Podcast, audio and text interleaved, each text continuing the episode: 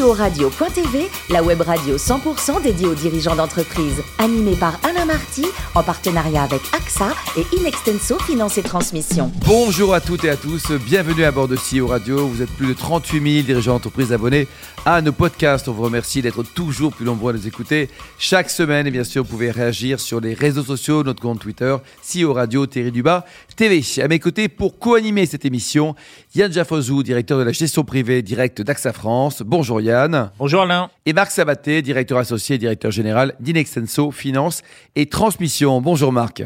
Bonjour Alain. Aujourd'hui, on a le plaisir de recevoir Yann Gezelek, fondateur et CEO d'Altaïs. Bonjour Yann. Bonjour. Alors, vous êtes né en 1969 en Suisse, mais avec votre nom, là, Gezelek, euh, vous n'êtes pas breton par hasard? Ah, je suis 100% breton, effectivement. C'est mes parents se baladaient en Suisse. Ah, ils- ah, pauvre, c'est arrivé là. quoi. Voilà. Ouais. Ils étaient en Suisse, je suis arrivé là-bas. Ouais. Voilà. Alors, vous avez effectué les études de génie mécanique, bravo, doublé d'HEC, et vous avez toujours été passionné par tout ce qui est spatial. Un souvenir d'Ariane 5, ça ne rajeunit pas. Ouais, alors la Ariane 5, en fait, c'est c'est le premier sujet euh, qui m'a passionné professionnellement, en fait. Donc, je suis arrivé à, à Kourou en 94. Et euh, j'étais en charge, mais par erreur presque, hein, complètement. C'était pendant mon service militaire, enfin, service national, c'était le, le volontaire à l'aide technique. Ouais. J'avais, ils avaient mal lu mon CV. Ils pensaient que j'étais ingénieur en bâtiment, j'étais ingénieur en mécanique. Bon, on n'est pas très loin, quoi. Ouais, mais j'avais rien à faire là-bas. Par contre, hein, ils avaient rien à me donner et il s'est trouvé qu'il y avait un poste vacant qui concernait les réseaux d'eau pour euh, la fusée Ariane 5 sur le pas de tir. Donc c'était le tout début de, de la En fusée. plus, ça n'avait pas été terrible le lancement, non? Ah oui, vous avez bonne, bonne mémoire, effectivement. Ouais. Ouais, ouais. Donc en fait, j'ai accompagné euh, la mise en place de ces réseaux d'eau sur le pas de tir pendant deux ans. Et euh, jusqu'au lancement de la première fusée, ouais, tout à fait. Qui a, qui a fini par une explosion d'ailleurs. Oui, une explosion, rien à voir avec euh, Yann et Marc, bien sûr. Alors, vous avez été aussi directeur d'un groupe industriel familial qui travaillait avec la, la DCN, c'est ça? Ouais, tout à fait. Combien de temps ça a duré, ça? Ça, ça a duré un peu plus de trois ans. En fait, ça, c'était, c'était euh, le- l'expérience la plus compliquée en fait hein, que j'ai eu à, à mener. C'est-à-dire que Chirac, à l'époque, avait annoncé la restructuration des marchés de la défense nationale. Moi, j'étais euh, jeune sorti d'école d'HEC et donc je me suis dit que j'avais peut-être un rôle à jouer pour essayer de, de redresser tout ça. Euh, Et donc je me suis attaqué à ce sujet. C'était, c'était violent, quoi. hein. C'était euh, Mm. très compliqué. J'avais, on avait tout appris à HEC en fait hein, sur Excel. Euh, Mais là, c'est la vraie vie, là. Ouais, là, c'est la vraie vie. Donc là, il y avait des, des problématiques sociales. Bon, j'ai découvert tout ça. Euh, ça a duré trois ans. Bon, j'ai pu redresser l'ensemble. Mais euh, bon, ça a été vachement dur. hein. Mais vous avez appris plein de choses. Voilà. Alors, vous avez créé donc Altaïs en 1998. Euh, À l'époque, c'était quoi le, le métier de la boîte et c'est quoi aujourd'hui?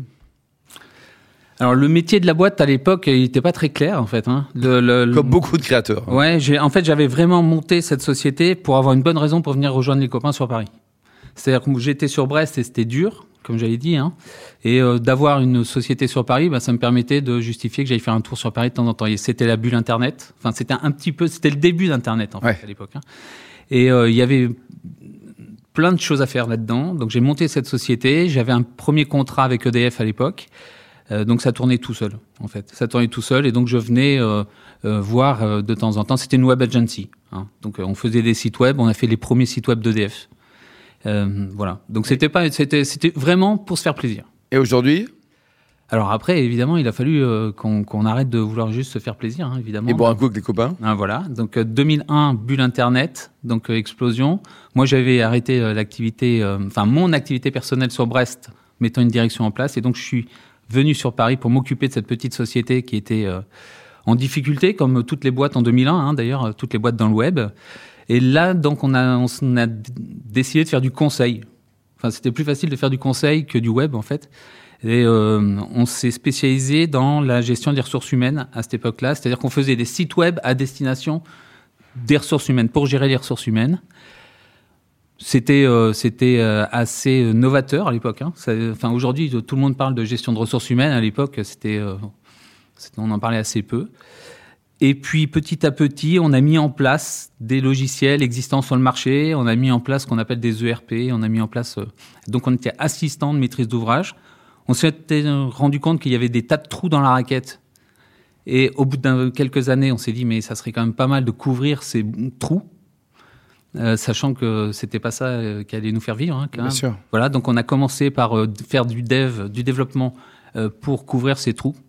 Et puis petit à petit, les grands comptes, on n'était présent que chez des grands comptes à l'époque, nous ont demandé de couvrir de plus en plus large. Donc c'est vraiment nos clients qui nous ont demandé d'élargir de, ce qu'on faisait jusqu'à ce que, bien voilà, aujourd'hui en fait, on a l'ensemble du SIRH en fait. Hein, Combien de collaborateurs aujourd'hui? 60 collaborateurs. Pour combien de chiffre d'affaires? À peu près 6 millions. 6 millions d'euros de chiffre d'affaires. Yann? Oui, justement, comment est-ce qu'on passe de, de, conseil à, à éditeur? Quel, a été le, déclic C'était en 2006 hein, quand vous êtes ouais, passé ça. en SIRH C'est ça. Ben, en fait, à l'époque, si vous voulez, on avait. Enfin, d'abord, j'étais très critique par rapport aux solutions qu'on installait, pour être clair. J'avais le sentiment trop souvent d'être en train de paramétrer le client plus que de paramétrer la solution. Hmm. Et lorsque euh, j'allais, j'essayais d'aller voir euh, les, les, éditeurs à l'époque, c'était des éditeurs euh, qui étaient assez peu souvent basés en France mais j'avais beau débarquer avec des, l'étiquette de grands comptes comme Gaz de France, comme enfin bon les, Alcatel, enfin ces boîtes qui étaient nos clients. En fait, arrivant, euh, vous n'étiez pas crédible. Ben non, on n'était pas écouté. Trop petit. On n'était pas écouté. Donc euh, à ce moment-là, on a décidé doucement de faire du développement. C'est franchement le conseil qui a, financé le, le, développement de, de notre activité d'éditeur. Puis à un moment, bah, ça devenait comme sacrément plus euh, eh amusant. Euh, de développer les logiciels, d'être propriétaire des logiciels. Après, il y a un modèle récurrent qui est derrière, hein, ça s'appelle le SaaS. Et donc, euh, bah, évidemment, euh, si vous voulez, à un moment, il faut dire stop aussi au conseil, parce que si on peut pas, on peut pas fonctionner sur les deux, sur les deux, enfin, c'est deux sujets différents. Il y en a un, c'est de l'aide au choix, et, et l'autre est là pour apporter une solution. Donc, à un moment, on a gentiment arrêté le conseil. Pivoté. Yann quelle incidence a eu la, crise du Covid et la montée du télétravail dans votre, votre activité? Est-ce que vous avez eu des, demandes spécifiques? Bah D'abord, euh, la première euh, conséquence, ça a été comme tout le monde qu'on est passé en télétravail. Hein. Donc euh, moi, j'étais pas pour. Enfin, comme beaucoup de monde. Mais j'aime, non, mais je le dis quoi. Enfin, je sais que c'est politiquement pas très correct de le dire, mais en fait. Vous êtes breton, vous avez du courage. ne changez rien, Yann. J'aime bien avoir les collaborateurs à côté de moi. J'aime bien quand je pose une question d'avoir la personne face à moi pour y répondre. Hmm. Donc euh, mais toujours est-il qu'en fait, c'était une erreur de ma part. Hein. J'aurais dû faire du télétravail beaucoup plus tôt. Euh, on a deux sites. On en a un qui est sur Laval avec les équipes techniques et un site sur Paris avec euh, tous les, les, consultants.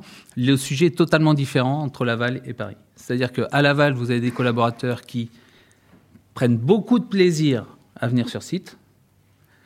Et à Paris, vous avez des collaborateurs qui, pour une bonne partie, ont des difficultés pour venir sur site. Hein, c'est-à-dire, c'est alors en fait, on gère les choses différemment. Hein, c'est-à-dire que sur sur sur Paris aujourd'hui, on est euh, deux jours en télétravail et trois jours en présentiel. À Laval, en fait, tout le monde est revenu en, en présentiel, donc ça n'a pas été très compliqué. Hein. Et pour vos clients, dans les dans les demandes de vos clients, est-ce que vous avez eu des des adaptations à faire dans vos outils Non, on n'a pas eu d'adaptation à faire. On a eu par contre euh, une accélération dans les demandes de nos clients. C'est-à-dire que là où certains clients étaient encore un peu frileux pour tout numériser, euh, là, évidemment, il n'y a plus de questions.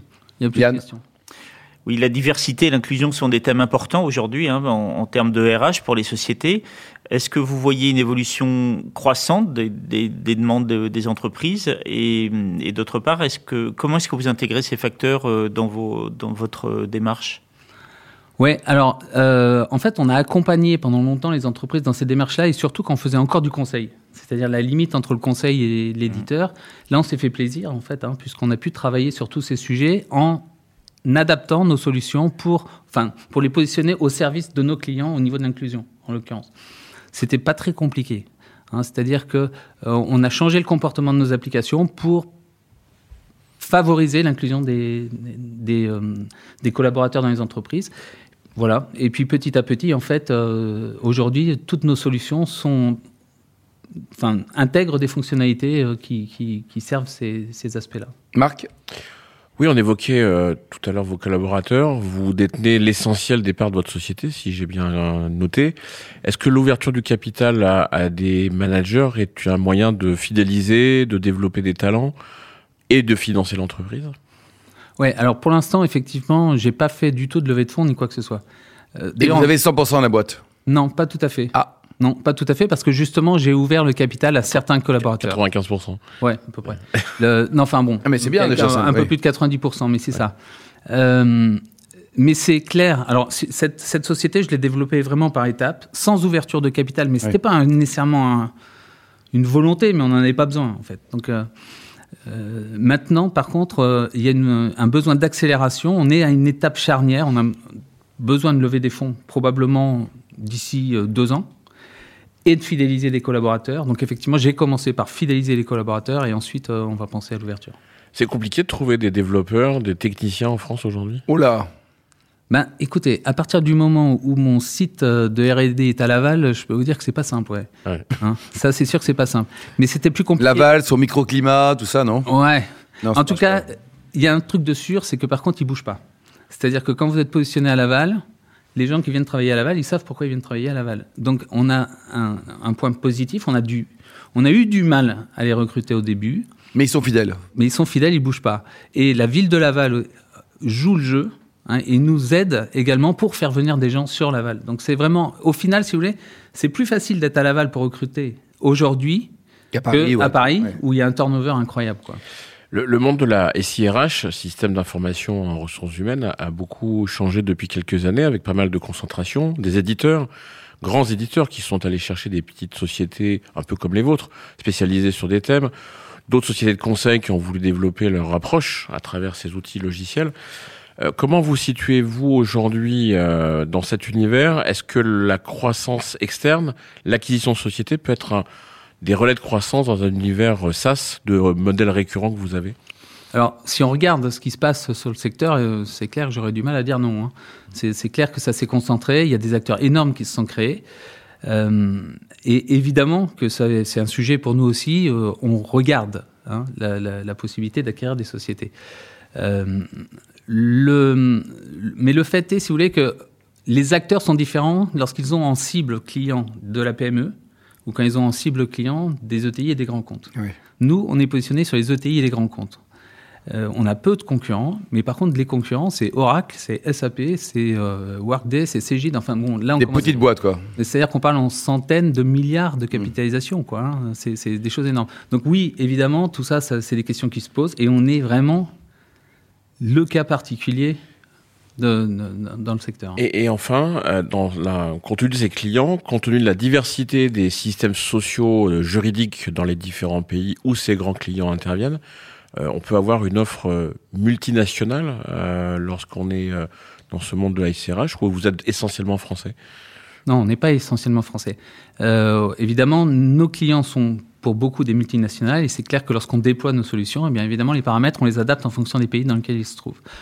On a un truc génial en France, c'est qu'on a un législateur qui est, qui est terrible, quoi. Euh, et surtout au niveau du social. Donc ça, c'est un avantage concurrentiel super fort pour nous par rapport à nos compétiteurs qui, eux, ne sont pas français. Personne de venir en France. Ben, personne veut s'adapter, en tout cas, mettre en place des modules qui euh, répondent spécifiquement aux besoins de la législation Eh ouais, eh ouais. Donc là, il y a des domaines sur lesquels on est euh, leader Et après, carré. devant tous les autres. Hein, en l'occurrence, il y a un truc qui s'appelle la, la base de données économiques et sociales. Bon, dans tous nos compétiteurs, il n'y en a pas un seul qui a eu l'idée de la développer. Donc en fait, euh, là, on se fait plaisir. Yann, dites-nous, le, le plus beau métier du monde, c'est dirigeant d'une PME comme la vôtre ou champion de voile? Attention à la réponse. Euh, non, le métier en tant que tel, moi, je j'aurais pas rêvé d'autre chose Patron que de boîte, quoi. Ouais, ouais, que de diriger une Et votre meilleur et pire souvenir de navigation Parce qu'évidemment, vous adorez la voile. Euh, le meilleur, ben, il est simple parce qu'il se reproduit tous les ans. C'est euh, la fameuse semaine ou les deux semaines que je passe en famille euh, dans un- des pays éloignés euh, en famille. Où Hein par exemple vous étiez? Cuba, Madagascar, la Thaïlande. À naviguer. Oui, là on part aux Seychelles. Enfin, euh, ah, mais euh, c'est-à-dire que Ça je- gagne bien là votre boîte, hein, Altaïs, non? Oh, vous savez, louer euh, un bateau, Oui, enfin, oui. prendre un billet d'avion et louer un bateau, c'est pas très très cher. Bon, et pour terminer, vous adorez aussi les bons vins. Votre dernier coup de cœur, c'est quoi? Le, le bon vin qui vous a ému? Eh ben, ça date d'il y a pas longtemps, mais en fait c'est bizarre. C'est Ça pas... peut être un muscadet aussi, Non, attention. c'est un Languedoc. Ah très bien, oui. C'est un Languedoc.